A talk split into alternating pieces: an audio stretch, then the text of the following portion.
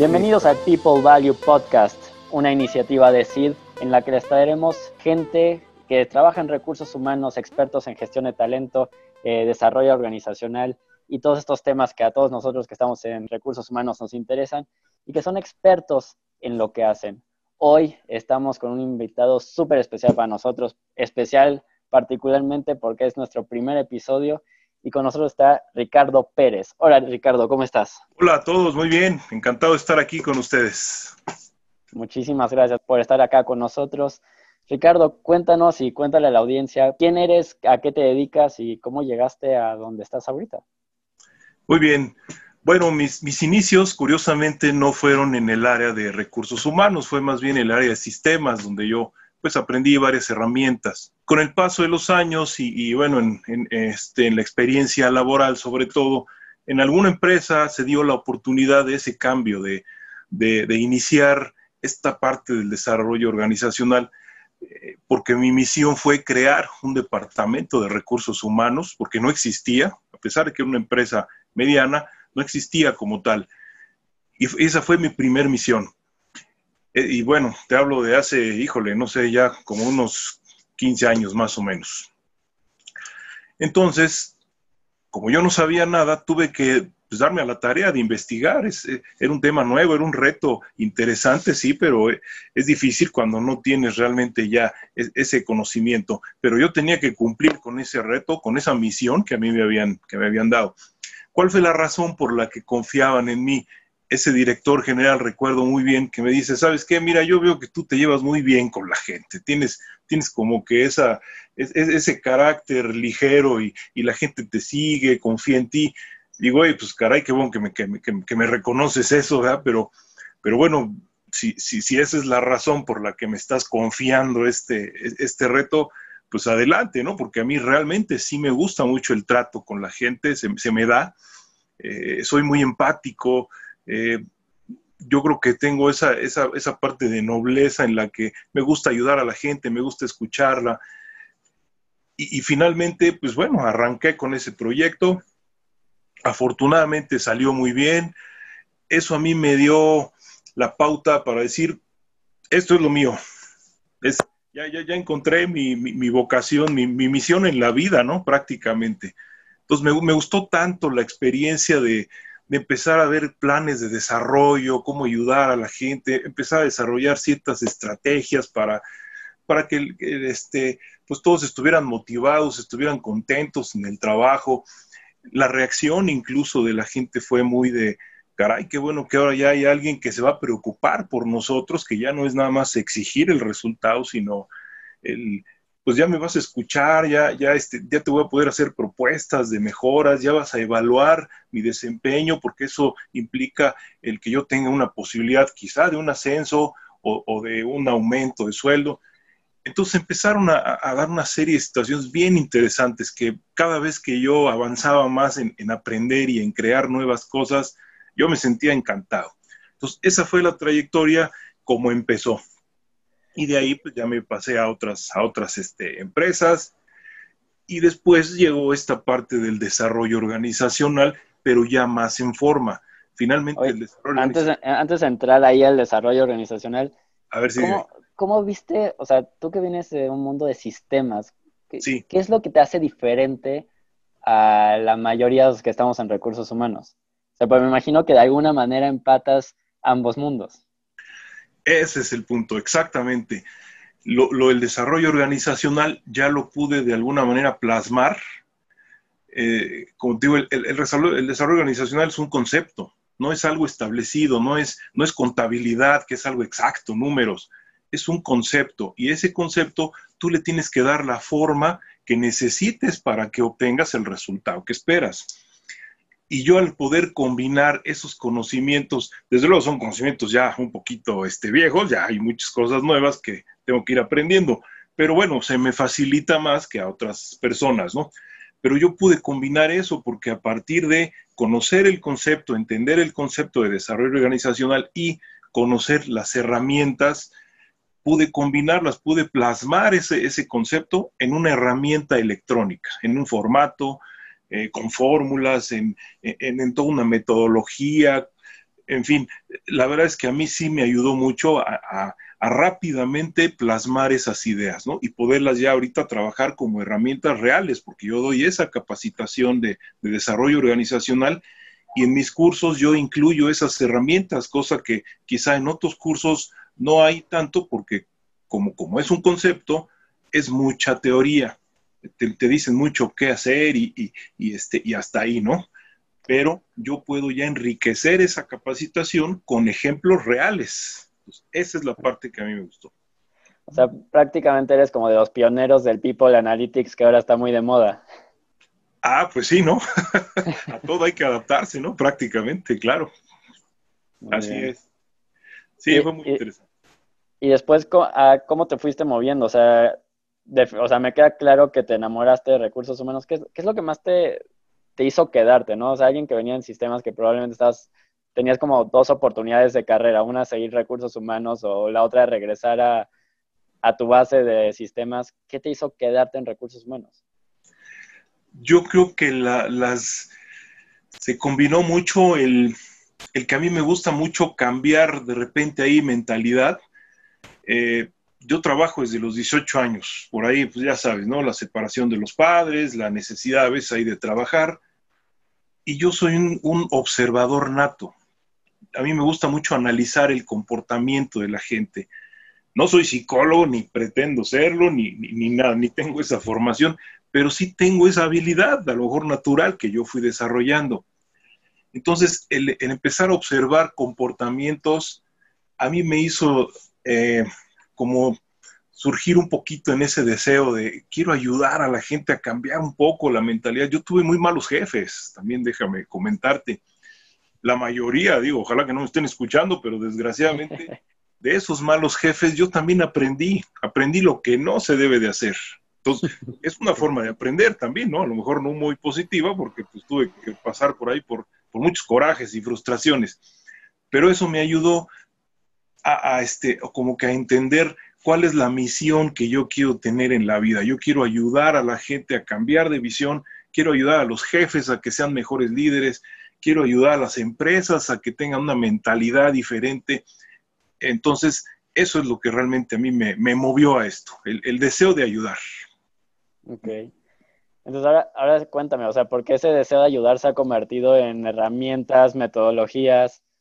Eh, cuéntanos un poquito de esas metodologías que has desarrollado sé que tienes hasta libros de ellas, entonces cuéntanos un poquito de eso. Ok. Mira, yo admiro mucho a la gente creativa, mucho, mucho, mucho. Yo desde niño, este, mi madre sobre todo, pues fue la que me, impulsó mucho a, desarrollar creatividad, ¿no? Eh, esto fue lo que a mí me fue dando mucho la fortaleza de poder desarrollar esta, esta habilidad. Yo admiro a la gente creativa y por lo tanto yo trato de ser creativo, yo me considero una persona muy creativa. ¿Qué fue lo que también fue como, como el punto ahí de, inflexión que dicen? Yo tomé un curso precisamente de desarrollo organizacional en, eh, bueno, no sé, ¿puedo decir la institución o, o, no? Sí, lo que tú quieras, aquí no hay, no hay, ah, no hay límites. Ok, bueno, yo tomé en el ITAM una, un, taller de desarrollo organizacional hace como ocho o nueve años, porque yo dije, bueno, pues a lo mejor sí tengo que reforzar, no voy, no voy a quedarme nada más con lo que yo creo que ya sé, sino pues, realmente a ver qué más puedo entender de, de, los expertos. Y realmente sí, tuve dos instructores excelentes. Eh, me quedé un poquito ahí con la, con la, con el vacío de que me enseñaron mucha teoría, muchos conceptos, sí, pero no me enseñaron herramientas, no me enseñaron metodologías, no me dijeron, bueno, pues sí, esto es así, pero lo puedes hacer así, así, así. No me dijeron cómo ni con qué. Y yo me quedé con, con insisto, con ese, con ese vacío, ¿no? Esa sensación de que algo me faltó. Pero sí aprendí algo muy interesante con ellos, que fueron algo que se llama mapas de diagnóstico esto es una representación gráfica de un problema o de una situación y te hace como tenerlo un poquito más a la más fácil de analizar, ¿no? Ya no ya no se queda nada más en el pensamiento, sino que ya por medio de esa visión puedes analizar mejor un problema y darle este, una mejor solución. esos mapas de diagnóstico fueron los que me ayudaron. dije, ok, ahora yo me voy a poner a hacer mis propios mapas de diagnóstico de todas las situaciones que yo he vivido, que yo creo que deben de cambiar en las empresas. Y em, empecé a hacer muchos, muchos, muchos, muchos mapas. Y de ahí me surgió la idea de empezar a desarrollar metodologías y, herramientas. Entonces sí fue como un proceso, ¿no? Sí me dieron la base en este curso, pero yo empecé a desarrollarla a partir de lo que yo sentí que me había faltado en esa, en esa este, preparación. Te, entiendo, yo, eh, sin, sin seguirla al comercial, pero yo estudié en el ITAM y sí, o sea, a veces este, la parte teórica es muy bonita, pero es hasta que nos ensuciamos la mano ya afuera eh, eh, y en experiencia con otras empresas también donde ya podemos irnos moviendo hacia allá. Entonces, cuéntame un poquito de, de el rescate que es algo que me, interesa mucho. Bien, como, como, como comentamos, esas eh, derivado de toda esa información que yo obtuve del curso y de todos esos mapas que yo desarrollé, empecé a trabajar en un concepto, porque de nada te sirve de repente empezar a hacer herramientas y soluciones como para distintos problemas. Porque yo todo, todo este cúmulo de herramientas de DEO al rescate y, de hecho por eso se llama de rescate, porque es una simulación de rescatar a las empresas, el, incluso el símbolo, por eso tiene un salvavidas. Entonces el concepto es ayudar a las empresas que tienen problemas a, este, a salir de ellos, ¿no? a encontrar mejores soluciones. Pero yo sentía que esas herramientas estaban como muy regadas. Entonces traté de armar todo un concepto que se relaciona entre sí, que tiene un, incluso un cierto proceso de aplicación, pero que no son herramientas aisladas. Todo tiene un porqué, todo tiene una lógica y es un concepto. El DEO al rescate es un concepto integral. Esa es la idea. Y eh, hablando un poco del mundo en el que estamos ahorita, ese concepto que has desarrollado, ¿cómo, cómo lo ves ahorita aplicado en... Vemos, o sea, muchos de nuestros clientes, este, bueno, gente en recursos humanos en general, sea, ahorita un poco preocupados por los cambios, por lo que viene. Entonces, a futuro, o sea, este veo al rescate, ¿cómo, cómo puede rescatar a, a, a todos los que estamos ahorita preocupados por el que, lo que viene? Sí, yo, pienso que es mucho la adaptación. Son herramientas muy flexibles. De hecho, cuando doy este curso, ahorita estoy dando algunos, algunos cursos en línea, entonces ahí, hay un ejemplo, ¿no? Yo ya tuve que adaptarme. En vez de ir a una empresa a dar este curso de manera presencial, que es lo que a mí me encanta porque la, interacción es muy interesante, me dijeron, ¿sabes qué? No, pues no puedes venir, obviamente, ¿no? Por la situación que estamos viviendo, ¿por qué no nos das el curso de manera virtual? Y yo, ay, caray, pues nunca había hecho un, curso virtual. Eh, les dije, ok, pues vamos a hacerlo, no te voy a decir que no. Otro nuevo reto. Y estoy ahorita dándoles ese curso de manera este, presencial, de, de manera virtual, perdón, y entonces ya estoy yo mismo aprendiendo cómo puedo adaptar mis clases de manera que ellos pues, realmente este, aprendan la idea. Entonces yo creo que ahí tenemos el primer, el primer paso, ¿no? El, acostumbrarnos a, la comunicación virtual. Creo que yo, e, eso es lo que más auge va a empezar a tener, ¿no? La comunicación virtual, pero que ya no sea escrita, ¿no? Con mensajes, correos, porque eso ha existido siempre. Yo creo que ahorita ya el acercamiento va a ser así como lo estamos haciendo ahorita, ¿no? Pláticas virtuales, eh, viéndonos por medio de una cámara, pero ya empezar a adaptar esas, esas actividades. El, home office eh, por muchos años fue mal visto porque los jefes decían, pues la gente va a estar en su casa, en pijama, no va a hacer el trabajo.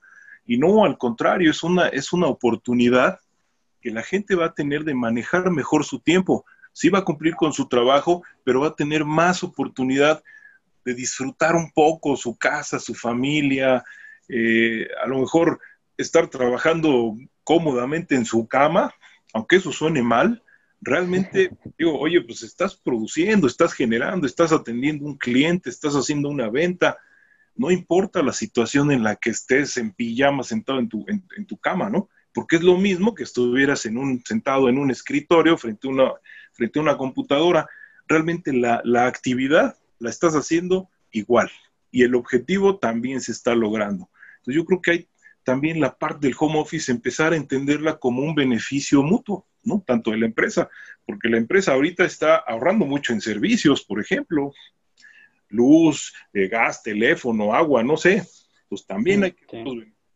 mutuos, ¿no? Y la gente, aunque sí estamos muy aburridos, porque a lo mejor es el extremo, el home office finalmente yo creo que también va a empezar a tomar una fuerza importante.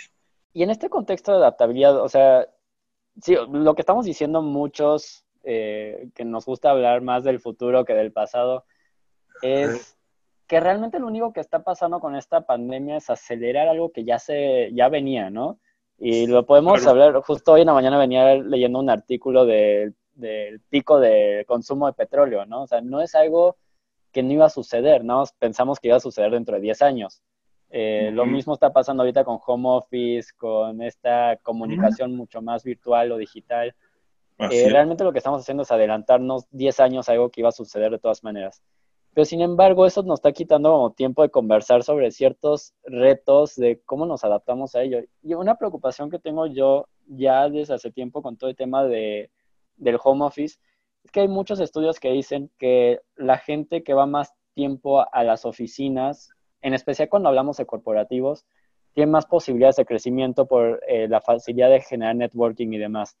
¿Tú cómo ves esto? ¿Crees que, o sea, más allá de las estadísticas del pasado hacia futuro, sí puede ser un reto para aquellos que hagan más home office que los que eventualmente regresen a las oficinas? Yo lo veo más por el lado, yo, yo siempre divido crecimiento laboral y crecimiento profesional. Evidentemente, sí se va a limitar mucho lo que es el crecimiento laboral, porque ya no se va a requerir estar todos reunidos en una oficina, definiendo bien los puestos. Entonces, sí, sí, efectivamente veo un poquito de impacto en, en esa parte, ¿no? del crecimiento. Sí, sí es real que quizá la gente ya no va a ver tan fácil o ya no va a ver tantas posibilidades porque ya no están todos juntos en, en un trabajo. Pero sí veo la posibilidad de un desarrollo profesional, porque esto de entrada ya es adaptarnos a algo. Entonces ya es un conocimiento nuevo, ya tenemos que aprender herramientas tecnológicas de comunicación. Entonces ya dimos el primer paso, ya tuvimos que aprender estas herramientas de conexión. El siguiente paso es seguir preparándonos, seguir investigando, adquirir más conocimientos. Realmente tenemos más tiempo de poder hacerlo estando en, casa. Entonces yo veo más el impacto del desarrollo profesional como un beneficio de, todo esto. Y sí, desafortunadamente el crecimiento eh, laboral no se va a dar tanto. Pero las empresas de todos modos van a seguir teniendo éxito y de todos modos van a seguir cumpliendo sus objetivos. Pues ahí más bien depende de que los trabajadores sean conscientes de que los cambios afectan, pero que también tienen una oportunidad este, de, otro lado, ¿no? Totalmente. sí, creo que ahí, o sea, creo que es el llamado que quiero hacer, ¿no? O sea, sí el home office nos trae beneficios, pero no debemos descuidar como ese lado corporativo que siempre ha existido, ¿no? Ese networking, o sea, como que buscar, incluso cuando estamos trabajando desde casa y tratar de mantener las relaciones con la gente del trabajo, porque sí, muchos como que las empiezan a limitar, ¿no? Entonces, incluso el cafecito virtual y ese tipo de cosas que luego eh, pueden sonar un poco ridículas, pero la verdad es que sí, sí son importantes, ¿no? Eh, porque por algo las hacíamos en un mundo corporativo, este, y pues no debemos perderlo ahora que estamos en un mundo virtual. Este, pero bueno, en ese sentido también, ¿qué, tú que estás muy, muy, muy metido en DEO, ¿cuáles serían esas tres recomendaciones o tres prioridades que tú le darías a otros compañeros de DEO que deben estar atentos ahorita? Ya pronto vamos a regresar a, no, a la normalidad, pero sí a un nuevo normal. Eh, ¿Cuáles dirías tú que deben ser las tres prioridades para un, para un equipo de DEO? Yo pondría de entrada, un liderazgo, un liderazgo más lo que se llama el tipo coach.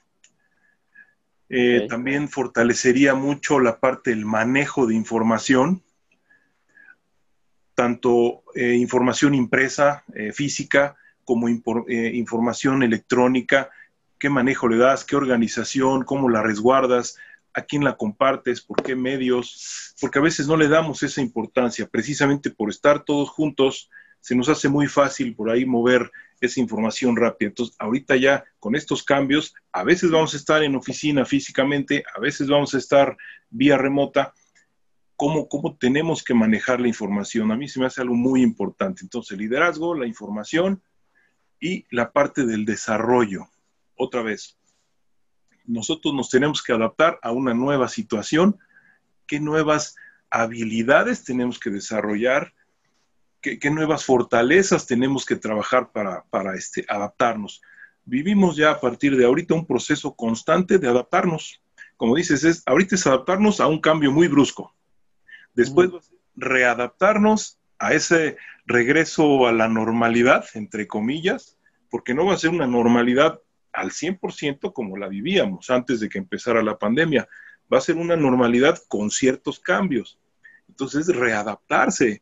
Pues ya, ya a partir de ahorita los, los, cambios van a ser muy bruscos, ¿no? Muy bruscos. Entonces, ¿qué tanto nosotros vamos a tener esa capacidad de adaptarnos a esos cambios? Y ahí los líderes, los jefes, tienen un papel preponderante en esto, ¿no? Y, y mencionas capacitación en habilidades. que o sea, ¿cuáles ves ahorita prioritarias? O sea, porque sí lo he visto incluso con clientes que de repente es como, a ver, detengan capacitación porque no sabemos hacia dónde vamos.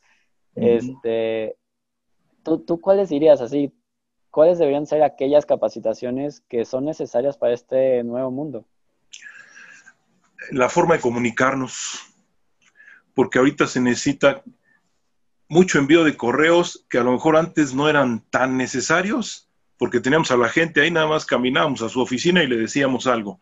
Quizá ahorita eh, no van a estar todo el tiempo disponibles para conectarse vía remota, para hacer una junta, este, en videoconferencia, etcétera, etcétera. A lo mejor ahorita hay que estar redactando muchos correos.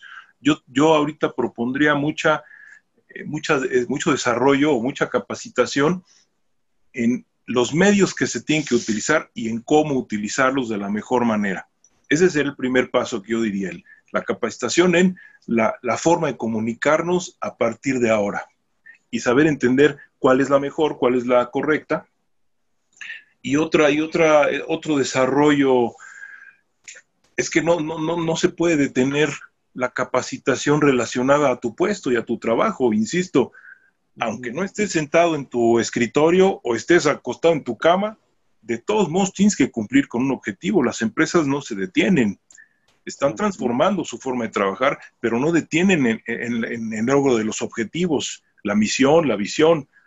Entonces, tampoco podemos pensar que la capacitación ahorita ya se va a limitar hasta que veamos hacia dónde vamos. Yo, bueno, eh, eh, a mí, al menos en lo que a mí respecta, yo creo que no. Yo creo que la capacitación individual tiene que continuar porque tú tienes un puesto de trabajo aunque no estés físicamente, tienes un puesto de trabajo que estás desempeñando, que te están midiendo con resultados, que tú tienes que entregar esos resultados.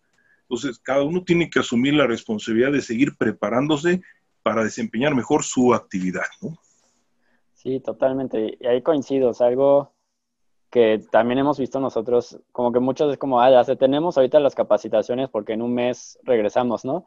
Y la verdad es que no, o sea, creo que este nuevo normal eh, tenemos que ya empezarnos a darnos cuenta que probablemente capacitaciones presenciales y nosotros como consultores más que nada eh, van a tardar en regresar muchos meses, ¿no? O sea, eh, juntar a grupos de 20, 30, 40 personas en un salón ahorita definitivamente no, no es lo sano ni lo va a hacer en los próximos meses. Entonces, sí, o sea, rediseñar, o sea, nosotros desde el lado consultivo, y estoy seguro que tú igual, eh, hemos rediseñado muchísimos talleres para que sean viables de manera virtual. Eh, e incluso luego lo pensamos a futuro, ¿no? Independientemente de que exista o no pandemia, eh, quién sabe, ¿no? A lo mejor ya todos los talleres van a ser virtuales para aprovechar que los traslados y, demás. nosotros que estamos en Ciudad de México, luego simplemente ir a un taller de dos horas te tomó otras dos horas de traslado, ¿no?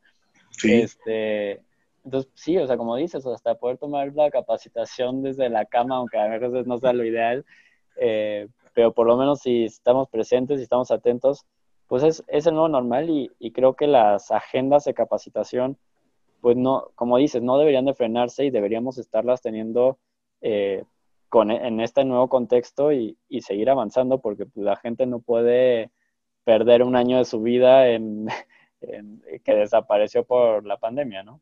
No, claro, es que los objetivos siguen siendo los mismos, lo único que cambia es la manera en cómo llegas a esos objetivos. Eso es lo único que cambia, ¿no? Totalmente.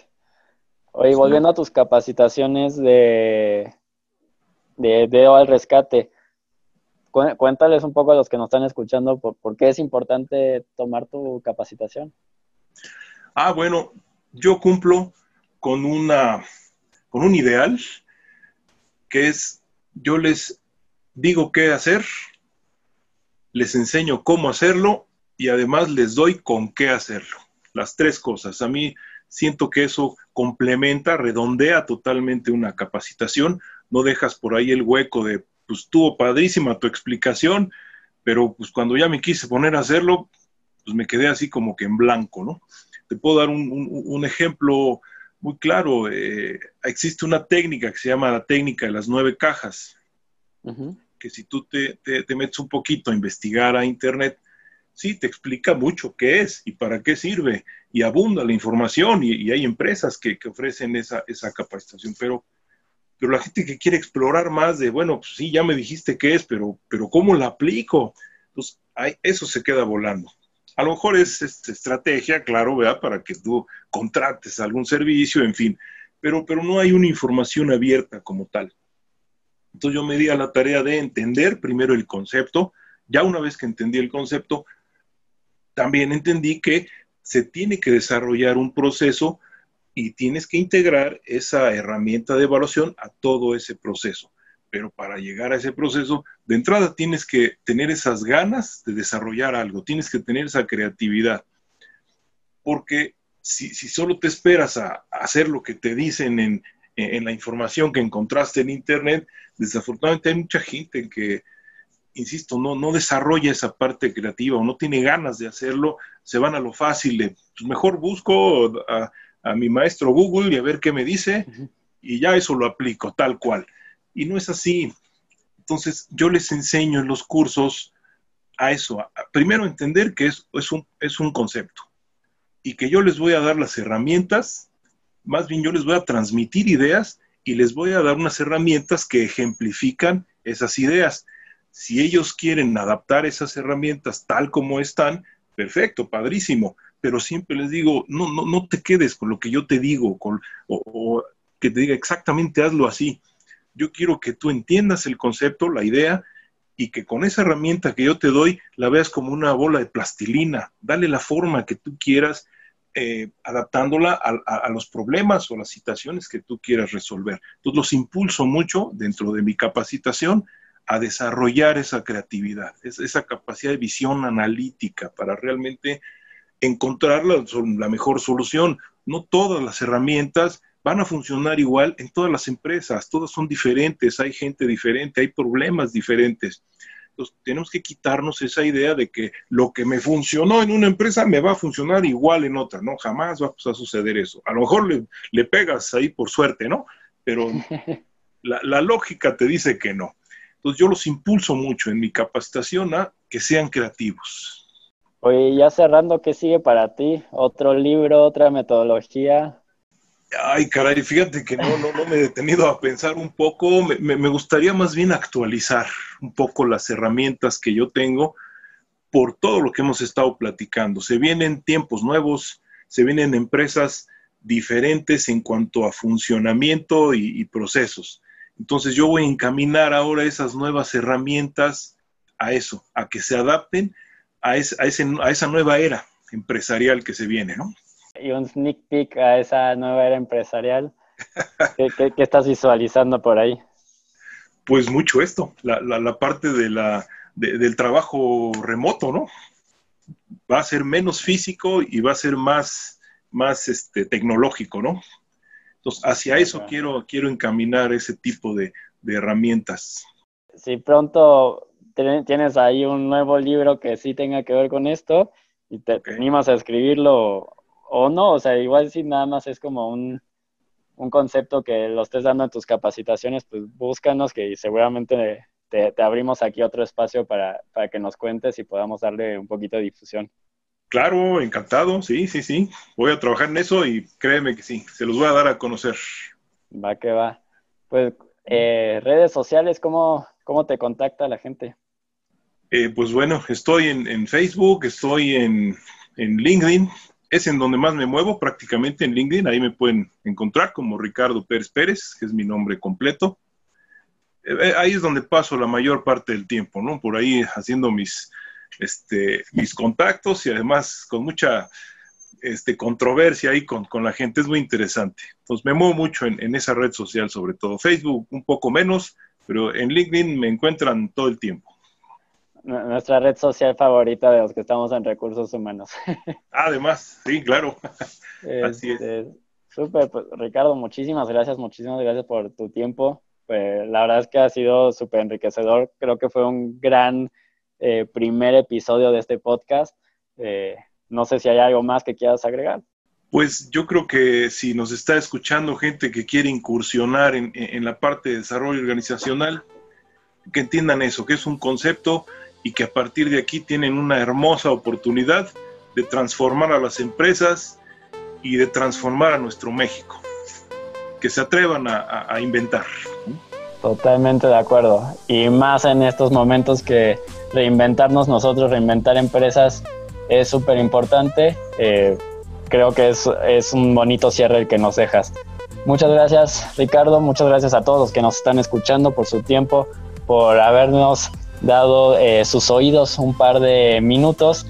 Eh, estaremos en contacto para el próximo episodio, el episodio número 2, donde tendremos otro invitado muy especial. Ya les estaremos contando y dando sneak peeks. Entonces, este, hasta pronto. Muchas gracias Ricardo y nos vemos en la próxima.